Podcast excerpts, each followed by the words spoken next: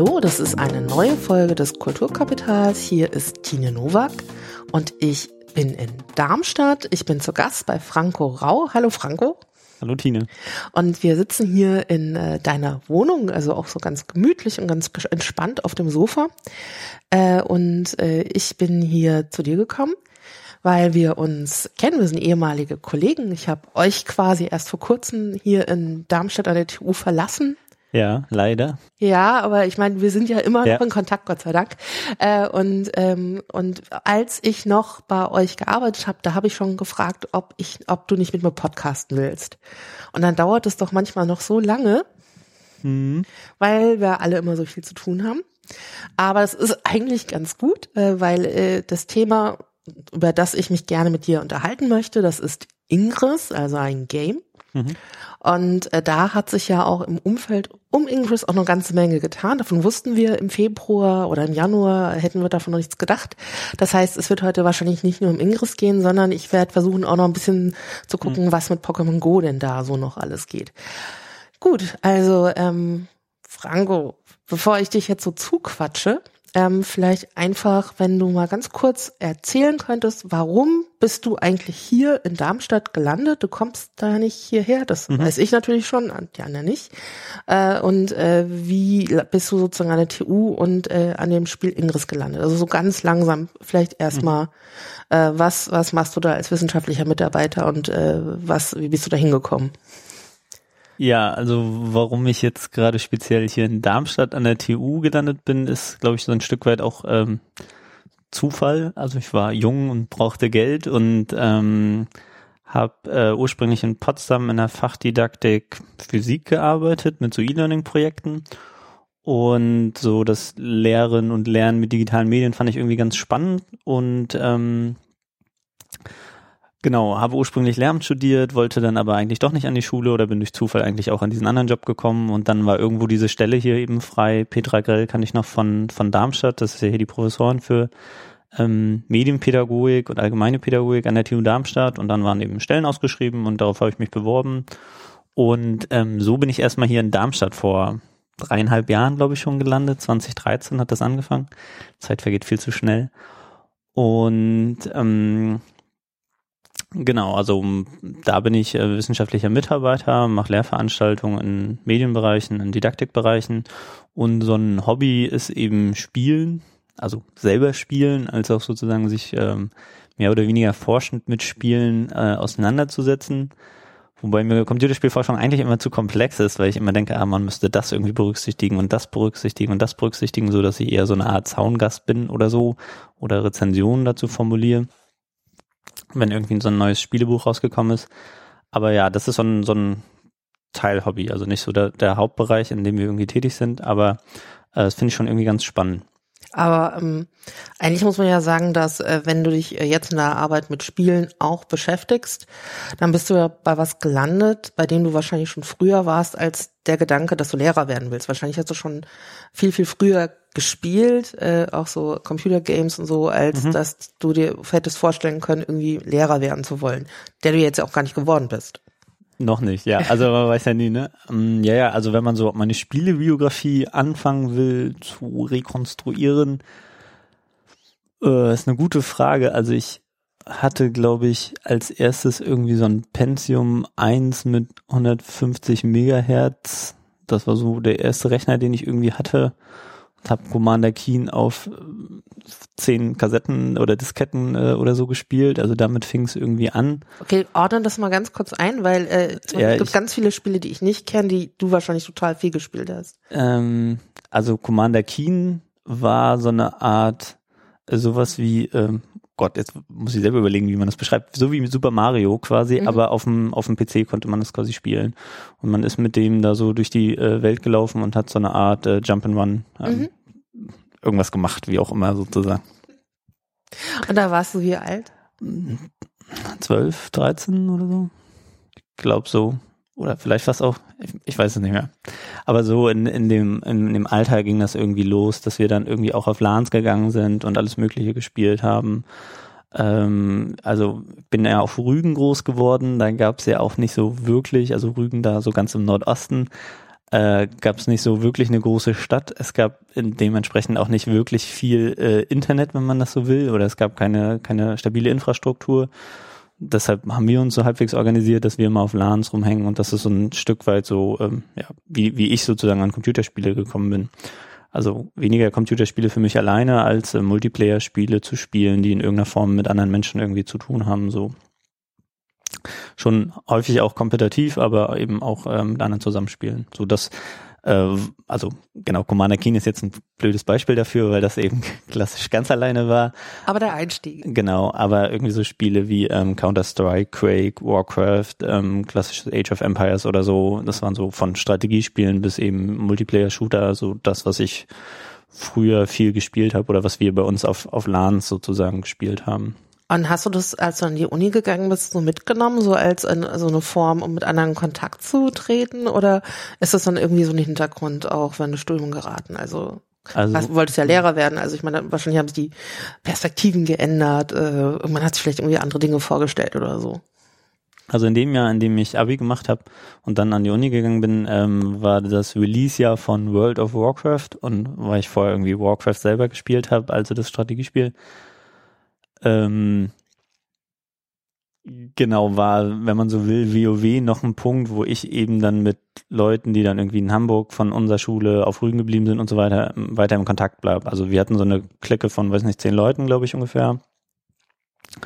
Und die haben sich auch noch relativ regelmäßig über das Spiel sozusagen dann auch äh, äh, getroffen und äh, haben darüber gequatscht. Also man sitzt ja dann zusammen, also nicht örtlich, aber zumindest ähm, zur gleichen Zeit spielt dieses Spiel, hat irgendwie eine, also so ähnlich wie wir jetzt irgendwelche Headsets auf und quatscht über alles Mögliche so. War ein bisschen blöd, weil ich derjenige war, der eben studiert hat und ein paar andere irgendwie freiwilliges soziales Jahr gemacht haben, beim Bund waren ähm, oder sozusagen noch an der Schule waren. Das war irgendwie so von von der Zeit konnte ich meine Zeit natürlich auch super selber gut strukturieren, aber von dem Anspruch äh, von externen Sachen habe ich das Gefühl gehabt, dass die anderen irgendwie mehr Glück hatten zu der Zeit, was sie sozusagen Zeit als äh, hatten, um um sozusagen zu spielen so. Genau, aber das war so ein Moment, wo am Anfang dieses Spiel eben uns irgendwie so ein Stück weit zusammengehalten hat. Das hat dann irgendwann abgeflacht, fing nochmal an und dann gab's ähm, andere, also ich kann mich, glaube ich, an keine Episode erinnern, wo ich nicht irgendein merkwürdiges Spiel gespielt habe für mich oder zumindest eben immer auch mit ein paar anderen zusammen von eben WoW, dann League of Legends zu irgendwelchen Browserspielen, wo man dann irgendwie tagsüber nur am Computer hängen und irgendwie was ähm, nebenbei brauchte und so weiter. Ja. Also so kam das eben von LANs, genau, und WoW, da hatten wir dann schon Internet auf Rügen, auch schon ein bisschen besseres, ähm, zu eben, haben wir zwischenzeitlich gespielt, League of Legends, dann StarCraft und aber immer so eine kleine Gruppe von Leuten irgendwie. Und ähm, da du dich ja auch heute ähm, professionell, also in deinem Berufsfeld auch mit Games beschäftigst, äh, hat das irgendwann, gab's, hast du dann irgendwann auch mit der, mit der Ausrichtung, du willst Lehrer werden, da muss man sich auch mit verschiedenen Dingen beschäftigen. Also hat mhm. da schon im Studium tatsächlich auch angefangen, äh, dass du dich äh, überlegt hast, wie kann ich das, das Games auch für, was weiß ich, als Hausarbeit oder als Referatsthema oder keine Ahnung. Also wann, mhm. gab es da schon so, so erste Berührungspunkte oder kam das tatsächlich erst später, als du selber Lehrender warst? Also wir hatten so ein, wir hatten glaube ich ein Seminar, wo wir uns mal mit so einem ähm, Bildungspotenzial von Computerspielen auseinandersetzen konnten. Wobei Bildungspotenzial für uns, also wir waren zu viert und das hat irgendwie alles Mögliche bedeutet. Ähm, von der Möglichkeit im Geschichtsunterricht eben so Episoden oder Kampagnen von Age of Empires zu thematisieren äh, oder Anno 1600, was auch immer, was es da sozusagen gerade und vogue war, eben bis hin zu äh, diese Debatten um Computerspiele als Killerspiele, als sie machen Diktum und so weiter.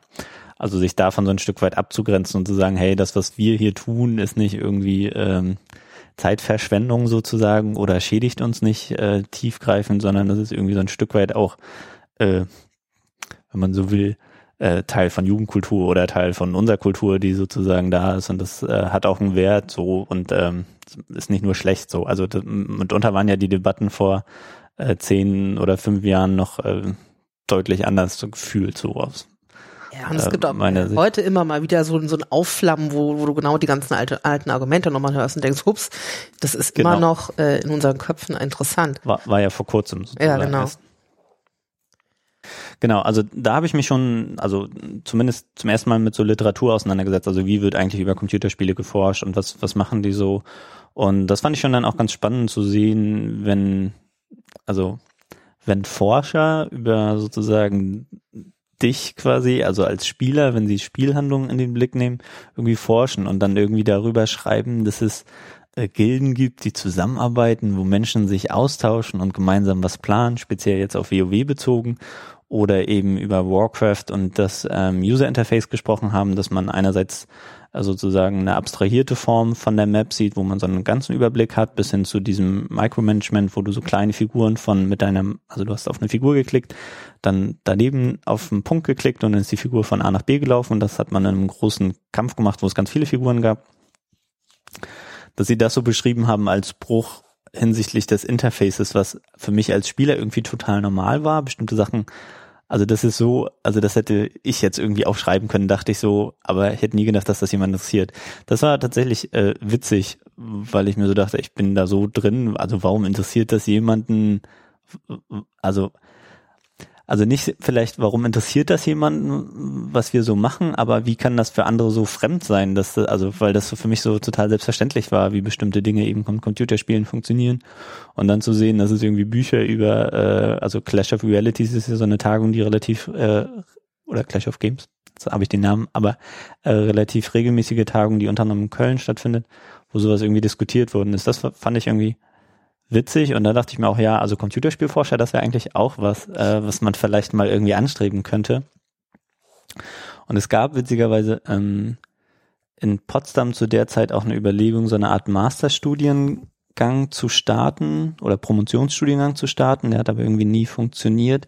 Ähm, Digarek ist so, ein, mm, so eine Institution oder zumindest stehen da ein paar Menschen hinter, die da was aufbauen wollten. Ähm, es gab in Berlin selber dieses, ähm, auch ein Computerspielmuseum, muss man ja mittlerweile sagen. Ähm, so eine Vortragsreihe und so. Und da haben zumindest ein Kumpel und ich da irgendwie häufiger, haben uns die Vorträge angehört und so und was man so sich mit, wie man auch über Spiele nachdenken kann, auch in einer Art und Weise, wo ich mir so dachte, hm, wie verrückt ist das, wenn man sich jetzt nur irgendwie das Interface anschaut, ohne zu verstehen, was so ein bestimmter Knopf irgendwie bedeutet oder was das aus einer Spielersicht macht oder wenn man sich jetzt ähm, Warcraft hatte ja eher so eine Art Comic-Stil, andere Spiele sind sehr realistisch irgendwie gestaltet, dass man sich damit auseinandersetzen kann, was das für eine Bedeutung hat oder was das für eine Kunstrichtung sein kann oder so. Also man hat nochmal einen ganz anderen Blick auf so Computerspiele bekommen, was die einem mitunter auch in der Story da vermitteln, was einem aber so reflexiv vielleicht gar nicht zugänglich also was man so als normal gesehen hat, aber man nie drüber nachgedacht hat, was das jetzt für eine Bedeutung haben kann oder wie einen das vielleicht auch verändert, wenn man auf bestimmte Dinge guckt oder so. Aber ich meine, das bedeutet ja, dass du allein schon so an deinem eigenen Erleben, also ähm, aus, aus so einem Perspektivwechsel ja schon so mitgekriegt hast. Also dieses, ähm, da sind Forscher und die gucken sozusagen wie so Ameisenforscher mit dem Mikroskop mhm. auf dem, was du machst, mit so einem Außenblick, Außenperspektive auf die Spieler und das Spiel, bis hin zu diesen, wie, wie, wie müsste man das beforschen, wenn man das selber spielt. Also mhm. die Idee, ich könnte auch Computerspielforscher und dann wäre das anders, weil du erlebst es anders. Ja, also das kann man, glaube ich, also das hat schon was mit mir gemacht. Also zumindest kann ich das jetzt so sagen. Ich weiß nicht, ob das in dem Moment dann auch mal so war. Äh, ähm, also der, der Alex und ich, wir ähm, haben uns zum Beispiel ein paar Vorträge angehört und dann immer darüber diskutiert oder also war noch ein paar andere Kumpels dabei, ähm, warum das jetzt relevant ist oder ob, wenn man Computerspiele forscht, nicht eher auf andere Sachen sozusagen schauen müsste oder ähm, der Klaus Spieler, ich glaube, der hat mal ähm, dieses Computermuseum geleitet oder zumindest da eben so einen Vortrag gehalten und der hat sowas formuliert wie, ähm, dass Spieler mitunter das gleiche Spiel sehr unterschiedlich spielen, ähm, aber sie müssen es, und das war den Ausdruck, den er verwendet hat, wo wir uns lange darüber gestritten haben, äh, sie, sie müssen es für sich als schön spielen erleben. Also so eine Formulierung wie, ähm, also was bei dem Spiel, was man dann spielt, was bestimmte Interaktionen zulässt oder eben nicht, aber eben als angenehm empfunden wird oder als, ähm, ja, also wie es der Spieler formuliert hat, eben als schön. Ähm, und das war so äh, was meint denn schön? Also schön im Sinne von, wir hatten so eine Vorstellung von bestimmter Ästhetik oder so, ähm, worauf der aber gar nicht abzielte. Und das ja, hat uns irgendwie lange beschäftigt, wie man das schön nennen kann, weil wir sehr kompetitiv an der Zeit noch WoW ähm, diese Arenen gespielt haben und PvP sozusagen unser Ding war. Und das würde, glaube ich, der, der, ich hoffe, ich äh, verstehe ihn jetzt nicht komplett falsch oder habe ihn nicht ko komplett falsch verstanden, aber das war sozusagen das Schönspielen für uns, ja, also gegen andere zu gewinnen in einem mehr oder weniger sportlichen Wettbewerb da äh, über dieses WoW sozusagen. Aber das war, war so ein Beispiel, wo wir uns dann darüber gestritten haben, wie Computerspielforscher sowas sagen können und die müssen das doch eigentlich ganz anders betrachten, weil äh, ja, schön als Kategorie ist jetzt irgendwie ein merkwürdiger Begriff oder so. Mhm. Ähm, Aber selbst selbst wenn äh, du jetzt quasi ähm, das nicht hundertprozentig so wiedergegeben hast, wie das im Vortrag gemeint war, mhm. wir blicken ja im Grunde auch zurück auf einen Zustand, wo du ja auch noch nicht Forscher warst. Also, yeah. also es ist ja im Grunde auch so, zu der Zeit war das ja genau das, was irgendwie interessant war. Und äh, das hat sich ja dann auch verändert. Also dieser Blick von mhm. äh, interessant zu dass du es tatsächlich irgendwie geschafft hast oder dass es sich ergeben hat, dass du dich plötzlich auch beruflich damit auseinandersetzen konntest. Und wenn, wenn ich jetzt nochmal zurückgehe auf den Beginn des Gesprächs von mhm. eben, dann hast du ja gesagt, du hast hier in, also du hast in Potsdam in der Physik angefangen. Mhm. Und dann äh, denke ich mir natürlich, äh, wo hast du denn da einen Weg gefunden, aus der Physik heraus das irgendwie zu machen? Äh, ja, genau. Also äh, die Physik war sozusagen die erste Tätigkeit, die ich hatte nach, also Fachdidaktik Physik muss man noch dazu sagen. Äh, naja, nee, ich erzähl's nicht. Ähm, also das war meine erste Tätigkeit nach dem Studium. Im Studium, genau, das ähm, habe ich vielleicht ähm, vergessen oder ist noch erwähnenswert, habe ich äh, für die Petra Grell schon mal gearbeitet. Ähm, das war so, also zwei Jahre Physik, Fachdidaktik und ich glaube, ein Jahr davor bei der Petra Gell als studentischer Mitarbeiter und musste eigentlich was für eine Webseite oder so machen. Das war meine Tätigkeit da. Ähm, aber sie hatte zu der Zeit ein Projekt, das nannte sich ähm, Differenzerfahrung in Computerspielen und hat sich mit virtuellen Welten auseinandergesetzt. Und ähm, was sie versucht haben, in diesen Differenzerfahrungen in Computerspielen auszuarbeiten, war, inwiefern eben Irritationserfahrungen in Computerspielen entstehen. Also wenn ich irgendwas spiele, wie irritiert mich das Spiel auf unterschiedlichen Ebenen sozusagen und wie führt das vielleicht dazu, dass ich über bestimmte Dinge nochmal neu nachdenke. Ähm, und da durfte ich immer mit dabei sitzen. Das fand ich immer so als Riesenehre, ja. Also dann sitzt irgendwie dein, der, der Professor da und äh, du bist nur ein ständiger Mitarbeiter, der irgendwie so Website-Scheiß macht. Ähm, und ein anderer studentischer Mitarbeiter hat so die Interviews geführt, Petra Gell hat Interviews geführt und dann wurden die ausgewertet und wurden so über Episoden geguckt. Das war der, der, glaube ich, der erste Moment, wo ich selber, na, ich war nicht in der Forscherrolle, aber ich durfte irgendwie dabei sein. So, das war irgendwie so eine äh, interessante Erfahrung, ähm, weil sie sich quasi über die Auswertung der Computerspiele Spielinterviews ähm, unterhalten haben. Also ähm, das war so, dass wie wenn ich jetzt hier mein iPad nehme und jetzt dir zeige, wie ich hier ähm, genau bei dem funktioniert das jetzt nicht so, aber wenn ich jetzt irgendein Spiel hätte, wo ich hin und her klicken würde, so haben die quasi damals die Interviews gemacht und dann hat einer Super Mario gespielt, der andere hat ähm, irgendwie Battlefield gespielt, der andere hat ähm, Quake gab's damals nicht mehr, aber sowas ähnliches gespielt und dann hat man denen quasi beim Spielen zugeguckt und ähm, hatte einerseits eine Aufzeichnung von dem, wie das Spiel sozusagen abgelaufen ist und andererseits eben die Erzählung von dem. Also ich äh, renne jetzt hier durch den Wald und ähm, ah, jetzt kommt hier so ein Hubschrauber, den muss ich jetzt glaube ich abschießen. Hm, ich scheitere jetzt hier gerade mit meiner Pistole. Ich bräuchte jetzt einen Raketenwerfer, war so ein schöner Terminus von einem von einem Spieler, der zumindest irritiert von der Situation war, dass dieser Hubschrauber ihn jetzt zehnmal hintereinander umgebracht hat und er nicht mehr weiter wusste. Ähm, und wie man das jetzt interpretieren kann. Also was passiert jetzt bei dem, bei dem Spieler auf einer Handlungsebene, was passiert darauf auf einer Bewältigungsebene, was passiert darauf, ähm, wie man jetzt auf das Gesamtspiel guckt. Das ist jetzt bei diesem Hubschrauberbeispiel nicht so ganz so einfach. Ähm, oder ergibt sich, glaube ich, auch nicht. Aber das war so der erste Moment, wo ich als, als Forscher da irgendwie beratend zur Seite stehen kann. Oder also ich habe zumindest immer von meinen Erfahrungen ähm, berichtet, wie ich so Computerspiele wahrnehme und das war für, für die Petra Grell und den ähm, Oliver Nuss, glaube ich, immer eine ganz gute Kontrastfolie. Ah ja, so kann man es aussehen, wenn man jetzt irgendwie so einen Spieler hört, irgendwie so fragt oder so.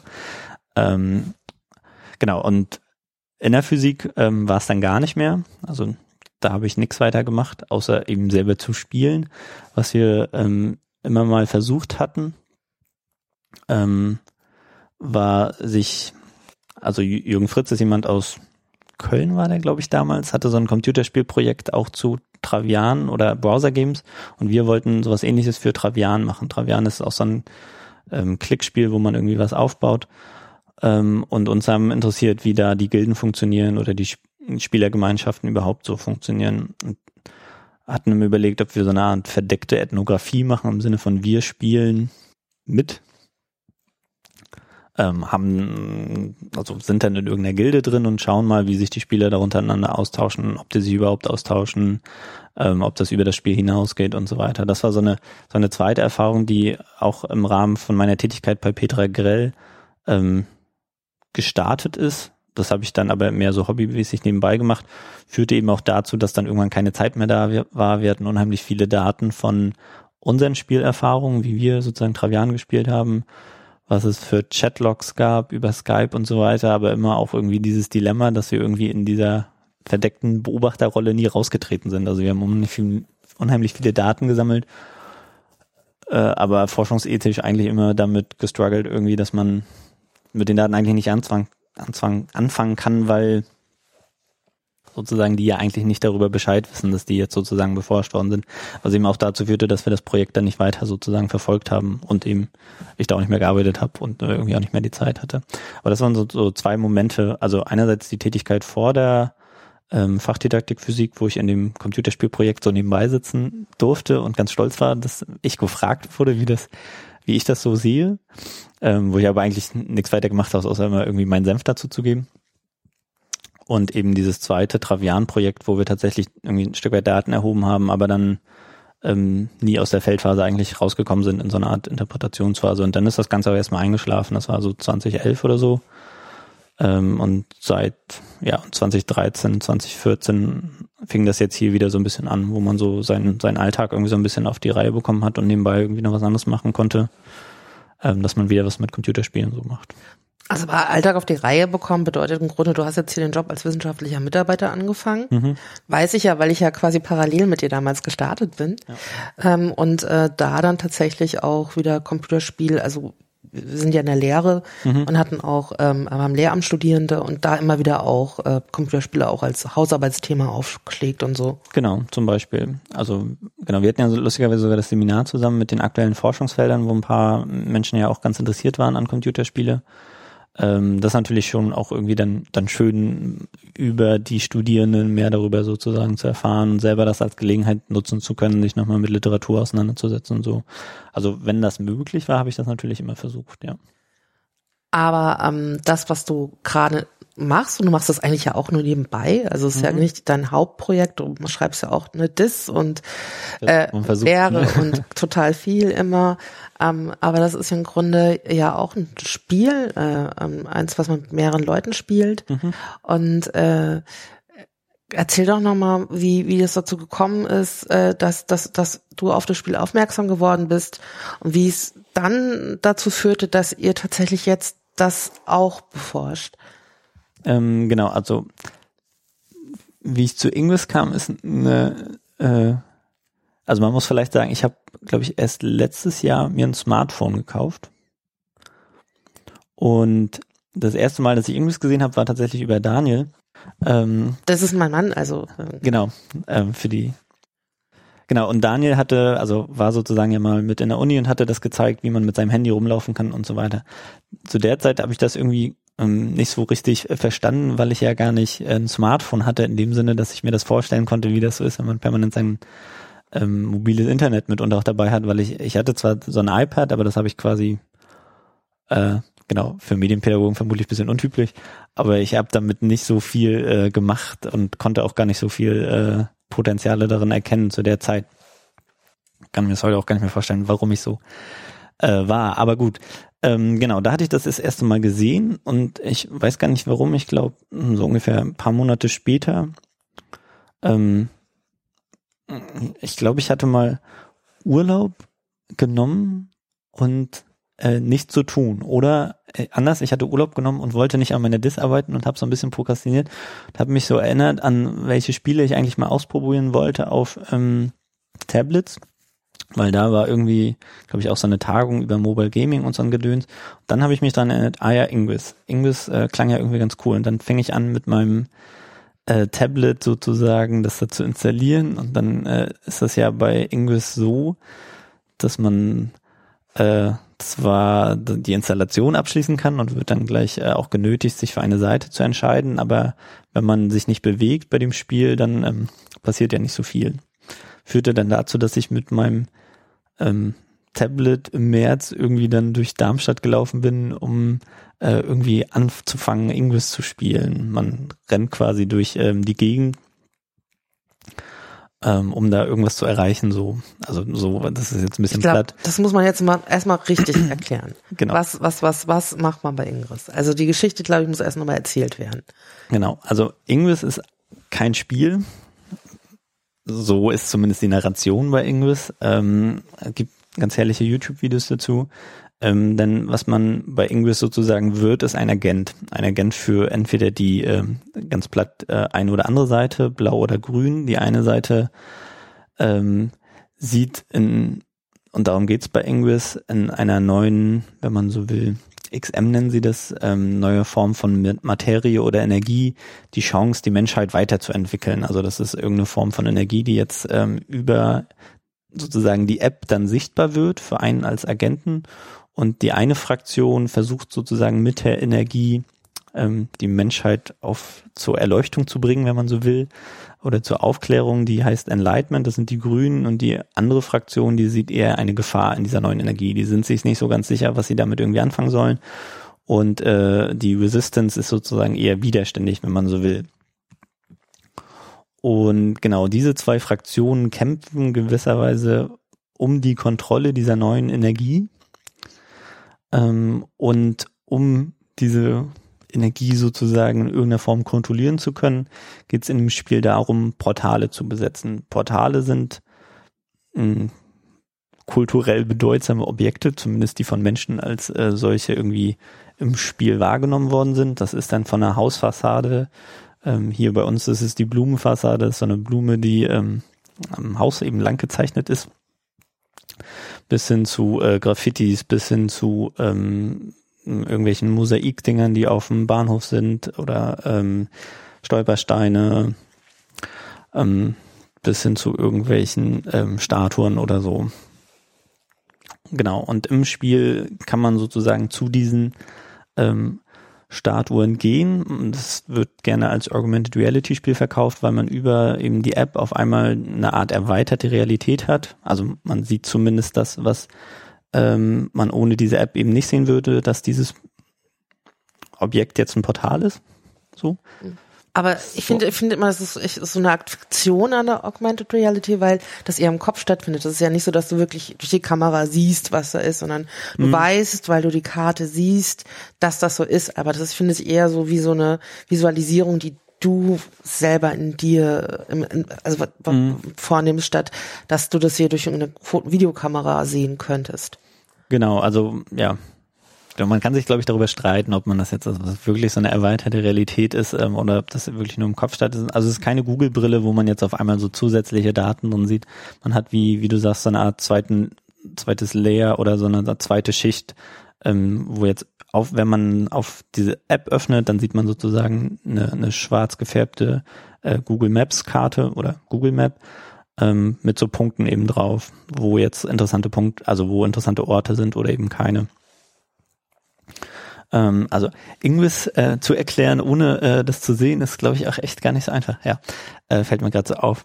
Und es stimmt schon, also viel, was in dem Spiel abläuft, so wie du das sagst, ähm, findet irgendwie im Kopf statt. Also ähm, wenn man jetzt da so eine Art ähm, Schlacht um so ein Portal hat, also man muss sich vorstellen, manchmal ähm, sind mehrere Spieler von der einen Fraktion, begegnen Spieler von der anderen Fraktion und man klickt wie wild auf sein Handy. Ähm, für Außenstehende sieht das irgendwie ein bisschen merkwürdig aus, aber im Kopf ähm, kämpft man schon epische Schlachten sozusagen, so hat das ein Spieler mal formuliert. Das erinnert auch so ein bisschen so an so Live-Rollenspiele, also wo du ja auch im Grunde, hm. äh, also ähm, ähm, also durch durch durch die durch die Wälder läufst oder so und hm. du machst dir so was Eigenes draus, was nicht da ist. Also ich finde daran fühle ich mich zumindest erinnert. Ja, genau, es ist vielleicht so, ein, so eine Mischung aus Geocaching und ähm, diesen Lab sozusagen, weil man, also Geocaching ist, glaube ich, vermutlich das Alltags praktischste Beispiel, was es sozusagen vor Pokémon Go gab. Man sucht sozusagen bestimmte Orte, die irgendwie interessant sind, findet die über sein GPS-Tracking und es ist aber nicht nur diesen Ort eben zu finden, sondern den eben einzunehmen für seine Fraktion und am bestenfalls baut man dann auch noch ähm, darüber, dass man mehrere Portale miteinander verbindet, so Felder, um dann eben diese Materie zu ähm, kontrollieren. Und ähm, genau, man kann das eben alleine spielen. Es ist aber hat nur begrenzte Interaktionsmöglichkeiten, wenn man das sozusagen ganz alleine macht, weil man eben von Ort zu Ort laufen muss, wenn man ähm, zum Beispiel so ein Feld bauen will. Ähm, aber man kann sich vorstellen, wenn man jetzt innerhalb von Darmstadt irgendwie äh, zwischen zwei Häuserblocks das macht, dann geht das. Wenn man jetzt irgendwie zwischen Darmstadt, Mainz und Frankfurt so ein Feld aufspannen will, was mitunter möglich ist, dann gibt es eben eine ganze Menge Leute, die irgendwie in so äh, Aktionen irgendwie involviert sind. Und das braucht dann irgendwie auch eine ganze Zeit an Planung und so weiter. Genau. Und ähm, also ich fand es auf jeden Fall total interessant, dass du plötzlich Ingris gespielt hast, mhm. weil das war, glaube ich, so ein Jahr, nachdem Daniel angefangen hatte mhm. zu spielen und das war durchaus in dem Sommer auch sehr präsent bei uns, so dass ich sogar gedacht habe, nee, ähm, der, der wollte auch immer, dass ich dann mitspiele und so und da hatte ich gar keine Lust drauf, so dass ich immer so eine Verweigerungshaltung sogar mhm. gegangen bin und dann hat dann dann äh, flache, äh, flachte das bei ihm eigentlich so ab in dem Moment, wo es bei dir so aufflammte mhm. im Nachbarbüro. Und, äh, und ich habe mich dann sozusagen, äh, also bei, bei, bei, bei meinem eigenen Mann wollte ich da nicht mitspielen, mhm. aber ich habe mich quasi dann, bei dir war das dann okay. Und dann habe ich mich quasi anwerben lassen. Äh, also nee, habe ich nicht. Ich bin sogar selbstständig erstmal, ja. habe ich mir einen Account geklickt, habe auch eine Android, da ist es eh leichter. Ja. Und äh, habe dann angefangen, habe glaube ich erstmal das Portal bei uns, äh, irgendwelche Resonatoren da reingesetzt oder so und mhm. ähm, war dann plötzlich so dabei und äh, bin auch sofort, äh, also so, also so rein, also mhm. vielleicht das schön spielen würde ich jetzt auch nicht so bezeichnen, aber du hattest so eine, so du bist so gefesselt gewesen von dem Ganzen. Ja. Das hatte ich so richtig gekascht und das fand ich halt gut. Ja, man hat irgendwie so ein, also so ein Immersionserlebnis, obwohl eben die, die Story sehr, sag ich mal, weit weg ist. Man rennt irgendwie rum, kann irgendwie was färben, ganz platt so. Man, also so war irgendwie mein. Ich habe am Anfang erstmal gar nicht verstanden, was ich machen muss. Also ich fand, es ist auch so, dass wie ich mich dann in diesem Spiel mit dem Handy da irgendwie orientiere, ist total äh, schwierig. Also ich wusste erst gar nicht, was ich alles mit dem Zeug machen kann. Was ist eigentlich meine Aufgabe? Was, also mhm. das, das so rauszukriegen, ist ja am Anfang schon irgendwie so eine Hürde. Und wenn du die dann überwunden hast, dann äh, saugt's dich aber total schnell rein, weil man kriegt mh, mm, sehr schnell ähm, so Erfolgserlebnisse, ähm, wenn du dann erstmal, ja. also du kannst dich relativ schnell erstmal so ein bisschen hocharbeiten und äh, das, äh, das ist schon toll. Genau, also man ist in dem Spiel ja so ein Stück weit abhängig von seiner um Umgebung. Also äh, dieses Moment, äh, wo man rausgehen kann und dann äh, sieht man irgendwo ein graues Portal, setzt da sein, sein kleines Fähnchen, ist ja auch so ein bisschen wie bei Capture the Flag, ähm, rein und dann sieht man, oh, das habe ich jetzt irgendwie gemacht. Das ist schon irgendwie, das fand ich auch immer total spannend. Ähm, und ähm, genau, am Anfang zu verstehen, was man eigentlich machen muss, genau das Problem hatte ich auch. Also ich bin irgendwie drei Meter gegangen und habe dann da irgendwie was getan. Aber was ich dort auch total interessant fand, ähm, was mich so ein bisschen gefesselt hat, ist eben, dass ich relativ schnell angeschrieben worden bin, wie, hey, cool, dass du Ingress spielst. Also man hat halt irgendwie gleich eine positive Verstärkung bekommen von hier der Spieler-Community. Äh, schau dir doch mal die und die Webseite an.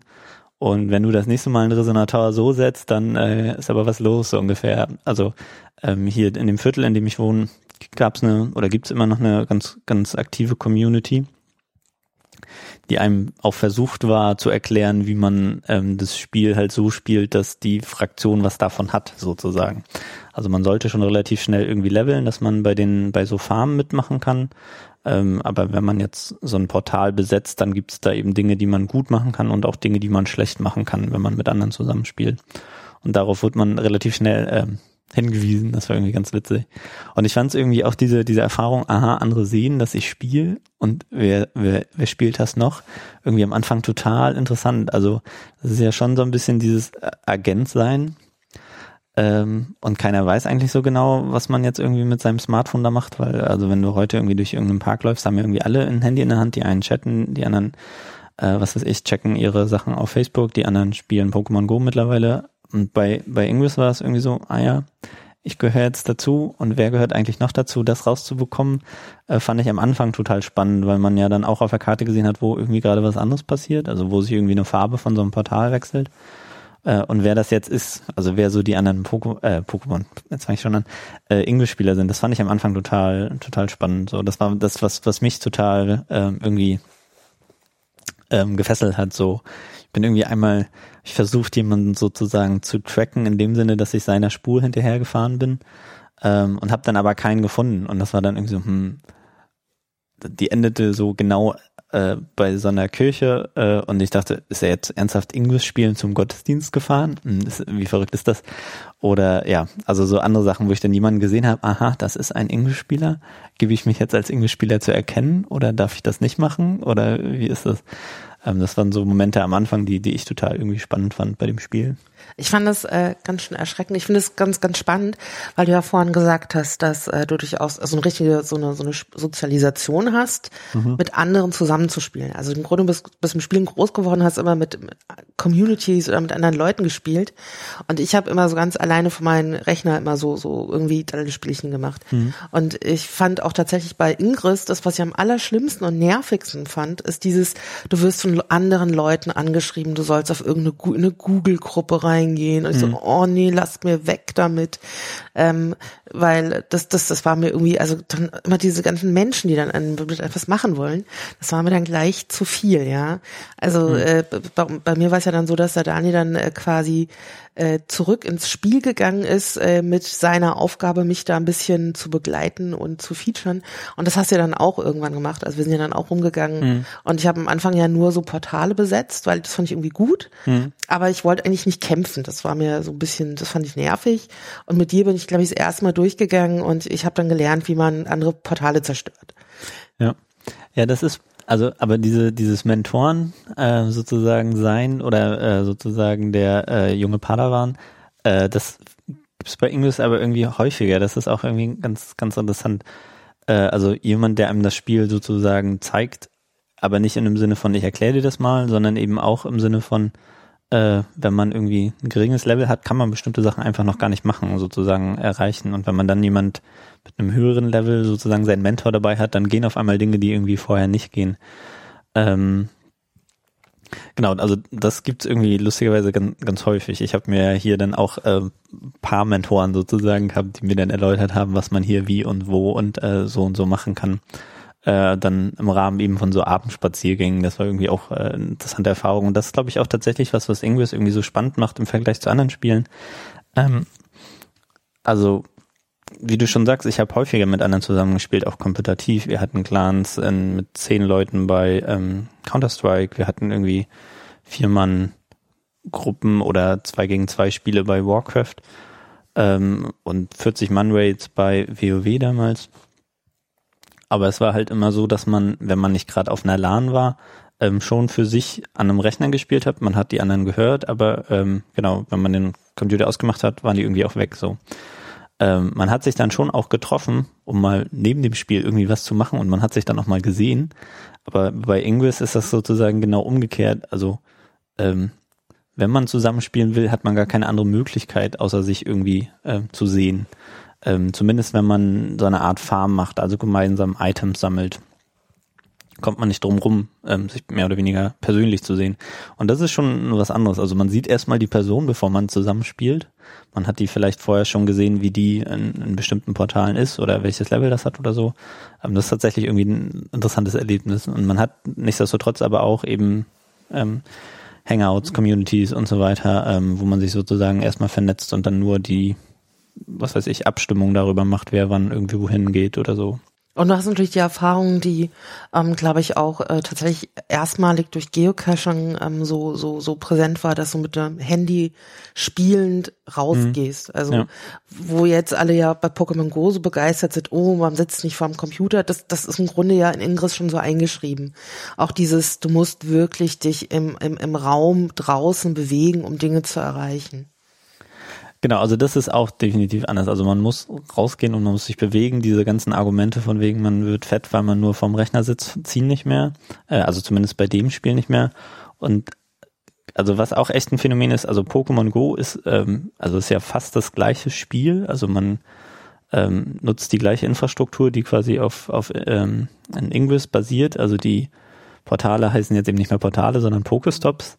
Ähm, die Orte, wo viele Pokémon spawnen, sind die Orte, wo viel XM bei Ingress sozusagen ähm, gibt. Und ähm, nur weil jetzt sozusagen die Geschichte drüber ist, mit den Figürchen da oder mit den Monstern, finden das auf einmal ganz viele Menschen super spannend. Weil wenn man versucht hat, Ingress vorher jemandem zu erklären oder überhaupt Ingress zu thematisieren, war das immer so, hä? Dann gehst du mit deinem Handy durch die Gegend. Was ist das für ein absurder Kram?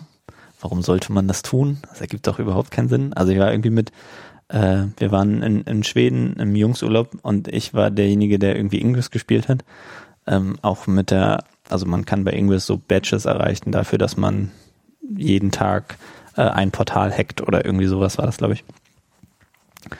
Und das, das führte dann dazu, dass ich äh, äh, in Schweden in einem ziemlich ruhigen Umfeld zwei Kilometer in die nächste Stadt gejoggt bin, um da äh, ein so ein Portal zu hacken, um dann wieder irgendwo anders hinzulaufen. Und äh, neun Leute haben das irgendwie nicht verstanden, was das für ein Kram sein soll. Also sie haben es irgendwie toleriert, aber so richtig gecheckt haben sie es, glaube ich, nicht. Ähm, ich musste mir auf jeden Fall immer Sprüche anhören und äh, die Hälfte davon spielt jetzt Pokémon Go, ist total begeistert, ja. Also oder hat zumindest äh, zu, zu Beginn Pokémon Go gespielt und war total begeistert. Ich weiß nicht, wie sie es jetzt machen. Genau, aber es ist sozusagen das gleiche Prinzip. Pokémon Go ist, glaube ich, ganz, ganz, ganz gut immer, um zu erklären, wie, wie, wie Ingress eigentlich funktioniert so. Also man geht irgendwie raus, macht was zusammen und das ist definitiv was anderes. Also allein wenn man sich jetzt irgendwie den Park anguckt, wie viele Leute bei uns im Herrengarten irgendwie Pokémon Go spielend ähm, tagsüber und auch abends irgendwie unterwegs waren, äh, ist schon irgendwie phänomenal. Und das ändert, also das ist auch komplett, mehr oder weniger komplett neues Spielprinzip, ja. Ja, wir werden gleich mal kurz, ganz kurz unterbrechen. Das äh, vom Hören wird man es nicht merken, aber ich habe ja noch kurz ein, äh, noch eine andere Telefonkonferenz zu machen. Ähm, aber ähm, wir merken im Grunde, wir sind ja immer noch auf der eigenen Erfahrung des Spielens. Hm. Es äh, bahnt sich einerseits Pokémon Go quasi jetzt schon am Erzählhorizont ab und wir werden gleich nochmal drauf äh, wechseln, ähm, was denn passiert, wenn man das sich jetzt tatsächlich nochmal aus einer Forschungsperspektive hm. anguckt und was äh, ihr hier da gemacht habt. Ähm, also es geht wie so gleich weiter. So, wir sind wieder da. Ähm, quasi nicht spürbar im Podcast, aber äh, wir haben jetzt irgendwie so eine Stunde Pause gehabt. Und ähm, im Grunde wollen wir das aufgreifen, über was wir eben gerade noch geredet haben, über Ingress Spielen, als Spielen, was wir selber machen. Äh, in das, was mich ja insbesondere interessiert hat, als ich mir gedacht habe, ich frage den Franco, ob er mit mir podcastet. Hm. Was bedeutet denn das, wenn man das jetzt erforschen will. Also du hattest ja schon solche Erforschungs Forschungserfahrung in dem Projekt, was ihr dann gar nicht umgesetzt habt. Ähm, wie, wie habt ihr denn das jetzt versucht äh, in dem Projekt oder was hat euch denn daran überhaupt interessiert? Hm. Also ich meine, äh, wie kommt es, dass ihr das jetzt hier erforschen wollt? Wie passt es hier zu Darmstadt, zu dem, was ihr hier macht? Ähm, vielleicht magst du da einfach mal so versuchen, den Weg so zu mhm. gehen. Genau, also als ähm, Spieler war man dann ja irgendwie auch involviert in so auch ähm, verschiedene ähm, Aktivitäten, das heißt von sich treffen und irgendwie gemeinsam spielen, bis aber eben auch in den Hangouts irgendwie über bestimmte Sachen diskutieren oder schreiben oder so. Und ähm, wenn man mal Ingress sozusagen in der, also jenseits von irgendwelchen ähm, Techie-Communities äh, irgendwo anders gesehen hat. Zum Beispiel in einem Zeitungsartikel war das häufig irgendwie oder eine Zeit lang im Kontext von ähm, zum Beispiel Friedhöfen, im Sinne von, die laufen hier über die Friedhöfe, was ist äh, nur los mit denen oder was ist falsch mit denen und das war irgendwie so ein bisschen merkwürdige Diskussion. Also Ingress wird manchmal in so einem merkwürdigen Licht irgendwie dargestellt, ähm, als ähm, ähm, Freaks oder wie oder wie man das bezeichnen will. Also es wurde nicht so richtig verstanden, was da eigentlich passiert und es wirkte so wie ähm, ähm, also zumindest nicht positiv für sozusagen Computerspieler, so ein bisschen missverstanden, wie eben auch alle Leute, die auf LANs gehen, irgendwie die potenziellen Amokläufer sind von früher oder von äh, was sozusagen dann folgt. Also ist jetzt ein bisschen zugespitzt, aber so in etwa.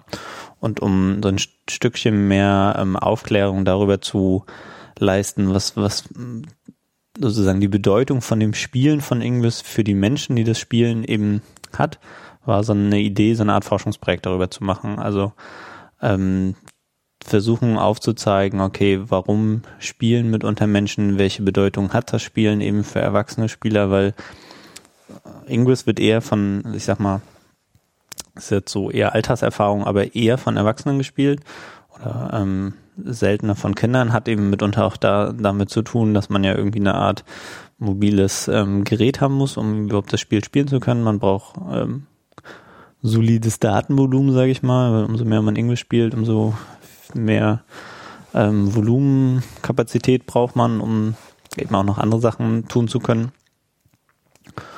Und genau, vor dem Hintergrund dachten wir uns, wir starten mal so eine Art ähm, ähm, Interviewprojekt, wo wir mit Englisch-Spielern darüber reden, welche Bedeutung das Spielen für sie hat.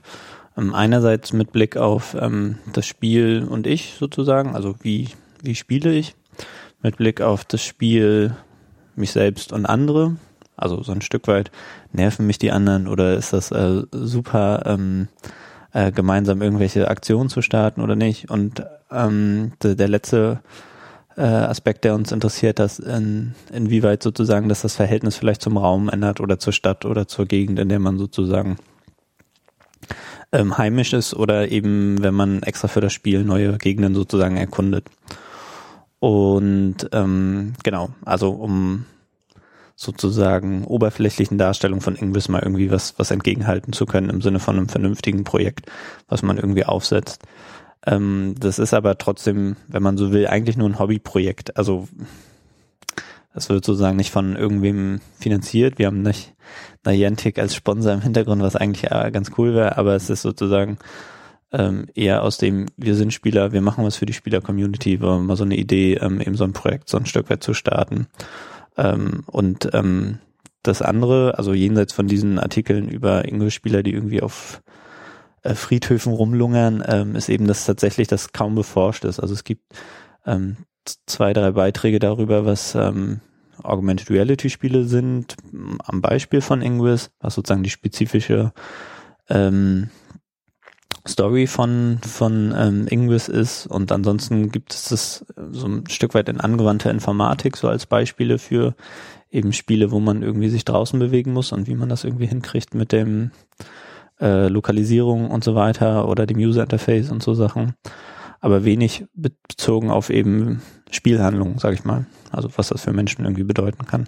Es gibt es im Kontext von so ähm, ähm, der, ich glaube, Thorsten Quandt, ähm, seine Arbeitsgruppe, im Kontext von Freundschaften über Computerspiele, also die sich mitunter ja eben auch beim Spiel ähm, entstehen und dann machen die Menschen was auch jenseits von eben Spielen sozusagen zusammen ähm, wie, wie Freundschaft thematisiert wird. Da wurde Ingves mal als Beispiel dafür genannt, dass es eben auch Spiele gibt, wo man sich auch im Spiel treffen muss, jenseits von WoW-Gilden, die sich sozusagen neben dem Spielen dann nochmal treffen oder ähm, Counter-Strike Clans oder was auch immer. Aber ähm, es ist ja nicht nur so, dass ihr das aus so einer intrinsischen Motivation als Spieler macht, Petra Grell und ihr, also ihr spielt es ja auch. Also mhm. wir haben ja, also wir drei, als wir da waren ja sozusagen am Arbeitsbereich durchaus spielend. Mhm. Ähm, äh, aber ihr seid ja durchaus schon in eine Perspektive, eine Wissenschaftstradition verankert. Ähm, ich glaube, das haben wir noch gar nicht gesagt. Dass, äh, das ist am Arbeitsbereich Medienpädagogik hier mhm. an der mhm. TU Darmstadt. Vielleicht magst du noch mal ganz kurz auch noch was zu dieser Perspektive, auf, mit der ihr auf dieses Spiel guckt. Also äh, ihr macht es ja nicht aus der Informatik. Das ist ja schon was anderes, wenn man so mit einem erziehungswissenschaftlichen Blick drauf guckt, oder nicht? Ähm. Oder nee, doch, nein, hä? Ja, ja, doch, schon klar. Also ähm, man hat natürlich irgendwie eine bestimmte Vorstellung ähm, von, von Menschen sozusagen und ähm, man, also Peter Grell arbeitet hau hauptsächlich sozusagen, ich sag mal, qualitativ forschend. Ähm, ähm, also im Gegensatz, also sie zählt nicht, sage ich mal ganz platt, sozusagen bestimmte ähm, Antwortkreuzchen aus, die sie auf einem Fragebogen vorher irgendwie festgelegt hat, sondern ein Stück weit versucht, die Perspektive von unterschiedlichen Menschen sozusagen wahrzunehmen und auch ein Stück weit eben ähm, ernst zu nehmen. Und ähm, Interviews werden dann weniger im Sinne von ähm, so eine Art Katalog äh, abgearbeitet im Sinne von, wie viel spielst du, wann spielst du, wo spielst du, äh, ist das Spiel für dich super, ist das Spiel für dich weniger super und so weiter. Also es ist eher so ein bisschen wie das Gespräch, was, was wir sozusagen führen. Also ähm, unsere Fragen begannen und in etwa so wie, ähm, erzähl uns doch mal, wie du mit dem Spiel sozusagen begonnen hast. Ähm, wenn du jetzt auf die Zeit zurückblickst, wie du am Anfang gespielt hast, was würdest du sagen, hat sich verändert?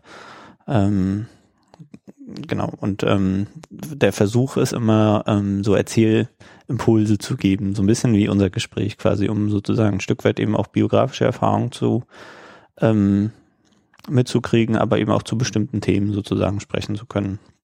Was vielleicht noch ganz gut ist, also obwohl ich sozusagen in der Zeit im Arbeitsbereich war und natürlich auch Englisch gespielt habe, jetzt nicht mehr ganz so intensiv spiele, aber immer noch Englisch spiele, in einem Forschungsprojekt bin ich zum Beispiel jetzt nicht dabei und das ist mhm. auch für mich tatsächlich auch alles äh, neu und ich bin auch ganz neugierig drauf, wie das so, insof insofern du schon was erzählen kannst, mhm. bis jetzt gelaufen ist ähm, und ähm, kann, das da habe ich jetzt irgendwie keine Binnenperspektive drauf. Da gucke ich auch genauso von draußen und bin einfach mal so Genau, also was ein Versuch war, ist eben ein Stück weit herauszuarbeiten, okay, was, wenn man jetzt Spielerinnen fragt, welche Bedeutung das Spielen für sie hat, ähm, eben für sie selbst oder auch mit Auseinandersetzung für andere, ähm, waren wir eben darauf ähm, sozusagen, man versucht dann so unterschiedliche Aussagen zu, zu verdichten, um dann ab, abstraktere Aussagen treffen zu können, die eben für eine ganze Gruppe von Menschen irgendwie zu, zu, zu treffen, so. Und ähm, genau das Projekt selber ist eben so angelegt gewesen, dass wir ähm, im Rahmen von so einem äh, Ingwis Weihnachtsstammtisch mal so eine Art Flyer irgendwie verteilt haben und gesagt haben, hey, ähm, uns interessiert sozusagen, wie Spieler das Spiel spielen, welche Bedeutung sie darin sehen, welche Bedeutung Spielen mit anderen hat und so weiter. Wer Lust hat mitzumachen, bitte mitmachen. Ähm, haben das über Google Communities gestreut und ungefähr zwölf ähm, Menschen haben sozusagen daran teilgenommen, sowohl von der ähm, grünen, also sechs von der grünen, sechs von der blauen Seite haben uns mit denen dann jeweils, ich glaube, zwischen einer halben Stunde und anderthalb Stunden hingesetzt, ähm, mit denen über das Spiel gesprochen. Dann wird das ganze ähm, Interviewmaterial transkribiert. Also wir haben jetzt, ich weiß nicht, wie viel äh, Seiten Text äh, mit ähm, Aussagen von eben Menschen über das Spiel und sind jetzt gerade dabei, sozusagen das ähm, durchzuschauen und zu schauen, okay, was, was ist eigentlich das, was sie irgendwie beschreiben und wie passt das zu den Aussagen von anderen? Also so eine Art Kategorisierung findet statt oder offenes Codieren. Ähm, genau. Sandra Aßmann hat ja mal äh, darüber gesprochen, wie das so funktioniert. Äh, mit dir und ähm, so ähnlich sind wir jetzt auch da dran und versuchen quasi aber erstmal mit diesem Interaktionsteil uns anzuschauen, okay, was ist eigentlich das Bedeutsame, was wir in, in verschiedenen Interviews wie, wiederfinden. Und ähm, also es gibt, man kann glaube ich so zwei Sachen unterscheiden. Es gibt einmal so äh, Formulierungen, die schon so, so eine Art Veränderung bezeichnen. Ähm, also wie so eine Art Entwicklungsprozess oder Transformationsprozess ähm, beschreiben. Zum Beispiel, wenn ähm, Spieler sowas sagen wie, ja, und dann treffe ich mich äh, mit meinen Freunden, also mit den anderen irgendwie spielen. Also ja, irgendwie sind das jetzt Freunde geworden. Also das ist so ein Moment, wo jemand quasi sowas, ähm, und der, der hat das dann noch so weiter beschrieben wie, es äh, ist eigentlich auch eine verrückte Situation, dass eigentlich früher vollkommen fremde Menschen über dieses, über diese Spielhandlung, die man eben zusammen dann ausführt, äh, zu Freunde werden. Also man hätte sich ja so im, im normalen Leben einfach wenn man sozusagen nicht dieses Spiel gespielt hätte, nie kennengelernt. Ähm, und das ist so ein Moment, den wir irgendwie ganz spannend finden, eben das, ähm, und das findet sich bei mehreren ähm, sozusagen Interviewpartnern, ähm, das Spielen mit anderen Menschen dazu führte, dass man diese anderen Menschen jetzt als Freunde bezeichnet und mit denen irgendwie was, was Gemeinsames hat. Eben, eben das Spielen, mitunter aber das auch noch darüber hinausgeht, wenn man ähm, so auch andere äh, sich immer noch mit den gleichen Menschen trifft, selbst wenn man das Spiel nicht mehr spielt. Das ist so ein bisschen so ähnlich wie, wie das mit der, mit der WoW-Community. Also man hat sich früher getroffen, um dieses Spiel zu spielen und trifft sich jetzt heute, um irgendwie das, um sich einfach zu treffen und Dinge zusammen zu machen. Und so gibt es eben auch bei English-Spielern mitunter äh, Treffen von English-Spielern oder auch mittlerweile ehemaligen English-Spielern, die dann aber zum Beispiel einen Brettspielabend machen oder zusammen kochen oder zusammen Film gucken oder sowas. Ähm, und das sind, das finden wir ganz spannend, also als ein Moment von dem Spiel, ähm, dass dieser Transformationsprozess beschrieben wird von, wer ist das dann, zu, äh, jetzt sind wir sozusagen Freunde. Äh, und dann gibt's so so weniger, ich sag mal, tra transformative oder so ähm, Prozessgeschehen, sondern eher so ähm, statisch klingt jetzt vermutlich nicht so passend, aber ich nenne es jetzt einfach mal so statisch. Äh, Erlebnisse, die von Bedeutung sind, zum Beispiel die Möglichkeit, dass man über irgendwas viele Menschen kennenlernt und viele ganz unterschiedliche Menschen kennenlernt. Ähm, also darüber, dass man eben auf dem Scanner sieht, wo was anderes passiert, sieht man erstmal, wo potenziell ein Ingress-Spieler sozusagen sein könnte. Und dann ähm, gibt es eben unterschiedliche Beschreibungen von, ähm, äh, ich quatsche einfach alle Leute an. Und dann äh, ist das ganz witzig, irgendwie den zu sehen, warum, und dann mit dem einfach ins Gespräch zu kommen und so ein bisschen zu erzählen. Und ähm, aber auch so Momente von, aha, also wenn ich mir jetzt angucke, wo gerade ein Resonanzorder gesetzt wird, wer wie auf sein Handy guckt, dann weiß ich, ähm, so haben wir ein paar Erzählungen bekommen, das ist auf jeden Fall ein Englischspieler.